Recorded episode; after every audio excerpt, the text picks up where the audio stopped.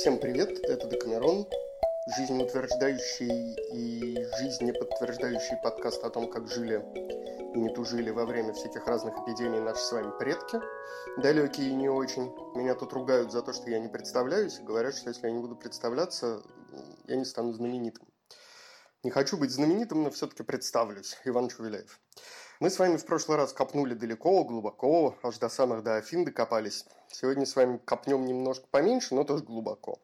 И поговорим о том, как чума явилась в Европу и разрушила гигантскую, некогда очень-очень могущественную империю, а именно Римскую империю. Правда, произошло то, о чем мы с вами будем говорить отнюдь не в Риме, Произошло это в Константинополе в 544 году от Рождества Христова или на 17 году правления императора Юстиниана. Он действительно построил гигантскую колониальную империю, которая объединяла очень и очень разных людей, и все они так или иначе подчинялись ему, Юстиниану. В эту империю входили территории нынешней Британии, Германии, Север Африки, практически весь Ближний Восток. Ну и, как во всех, наверное, империях, в этой империи все колонии выполняли какую-то функцию и были нужны этой империи зачем-то. Все-таки земли завоевывали не просто так, а из каких-то соображений. И вот, в частности, внутри этой самой гигантской империи Юстиниана существовала такая своеобразная житница. Вот в СССР житницей был юг, Кубань, Краснодарский край, вот это все кормило. А такой же житницей Священной Римской империи был как раз север Африки, берега Нила, которые снабжали всю эту империю Юстиниана хлебом. И так продолжалось как раз до 544 года. В 544 году на Константинополе, затем и на прочие колонии и окраины этой самой могущественной безграничной империи обрушилась странная болезнь. Евагрий Схоластик вот как описывал эти самые события. Язва обнаруживалась различными болезнями. У некоторых начиналась с головы, причем глаза наливались кровью, лицо опухало, потом переходило к горлу, охватив его, лишало человека жизни, у других открывался понос. У третьих обнаруживалась опухоль в паху, затем необыкновенная горячка, и они на другой или на третий день умирали, вовсе не осознавая себя больными и чувствуя крепость в теле. Иные впадали в помешательство и в этом состоянии испускали дух. Иногда вскакивали на теле и поражали людей смертью черные язвенные черии. Некоторые подвергались язве однажды или дважды, оправлялись от нее, после опять подвергались ей и уже умирали. Вот эта вот странная болезнь, непонятная, по всем симптомам это на чуму действительно очень сильно похоже, пришла, повторюсь, из африканских, откуда, соответственно, в Константинополе, во всю остальную империю везли хлеб в огромном количество.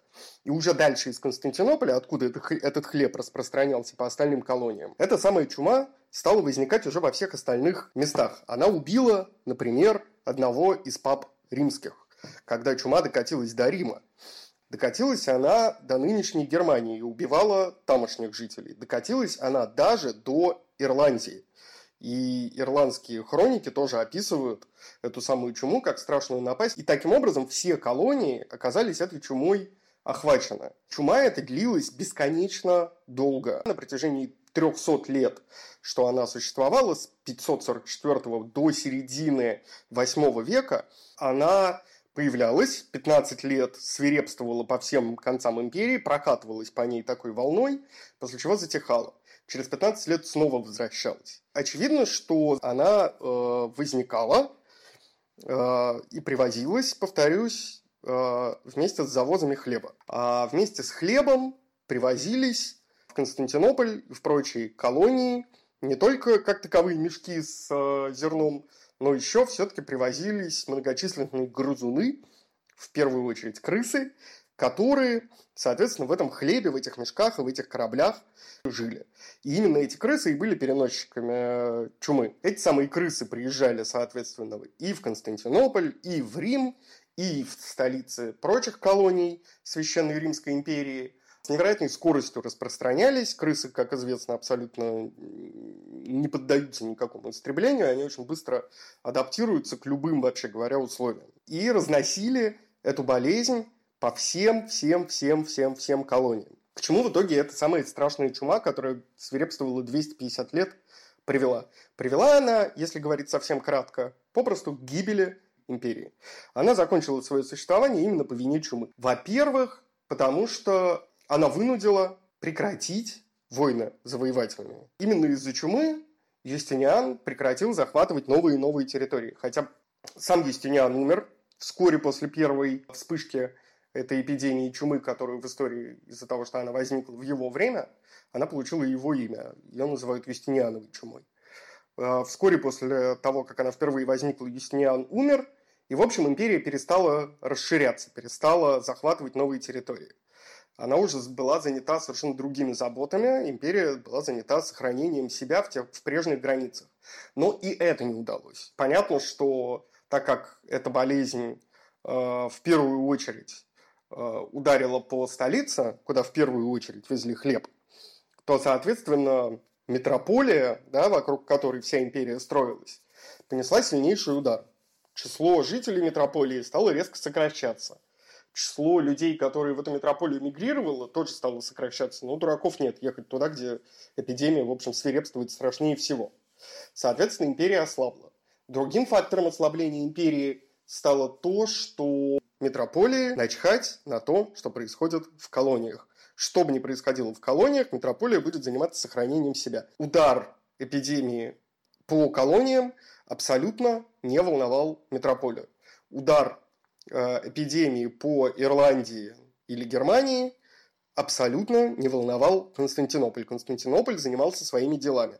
Соответственно, в Ирландии и Германии происходили процессы, которые попросту выводили э, эти самые колонии из-под э, влияния Константинополя они были просто предоставлены сами себе. Местные власти занимались борьбой с эпидемией, местные власти, наместники занимались помощью населению, их роль возрастала, они становились все более и более и более важными и значительными фигурами. И в итоге эпидемия за эпидемией, колонии все более и более обособлялись. И в итоге все это привело к тому, что просто в какой-то момент стало понятно, а зачем, вообще говоря, нам нужна метрополия, если мы сами замечательно справляемся со всеми проблемами. И таким образом, собственно, кончилась Римская империя, и чума фактически ее убила. Все колонии Римской империи оказались уже самостоятельными государственными образованиями и от Константинополя уже никак не зависели. Они сами вышли из этого штопора, они сами справились с этой самой страшной эпидемией. А чума стала главным аспектом гибели некогда очень могущественной Римской империи. Римская империя прекратила свое существование. Просто потому, что она с этой чумой не справилась. Ну а напоследок стишок в тему. Не буду называть автора, сами его погуглите, и, возможно, это стихотворение вам запомнится. Подсказка автор достаточно неожиданная.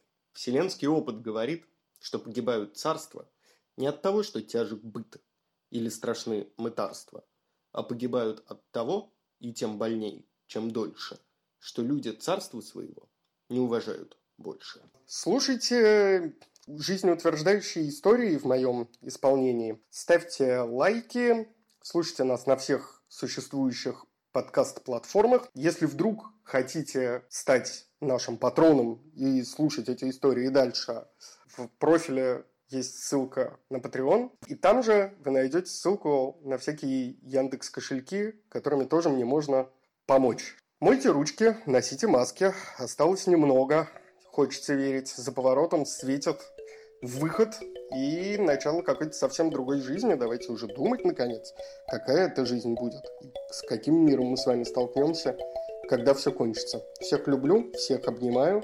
Это был Декамерон, Иван Чувеляев. Пока.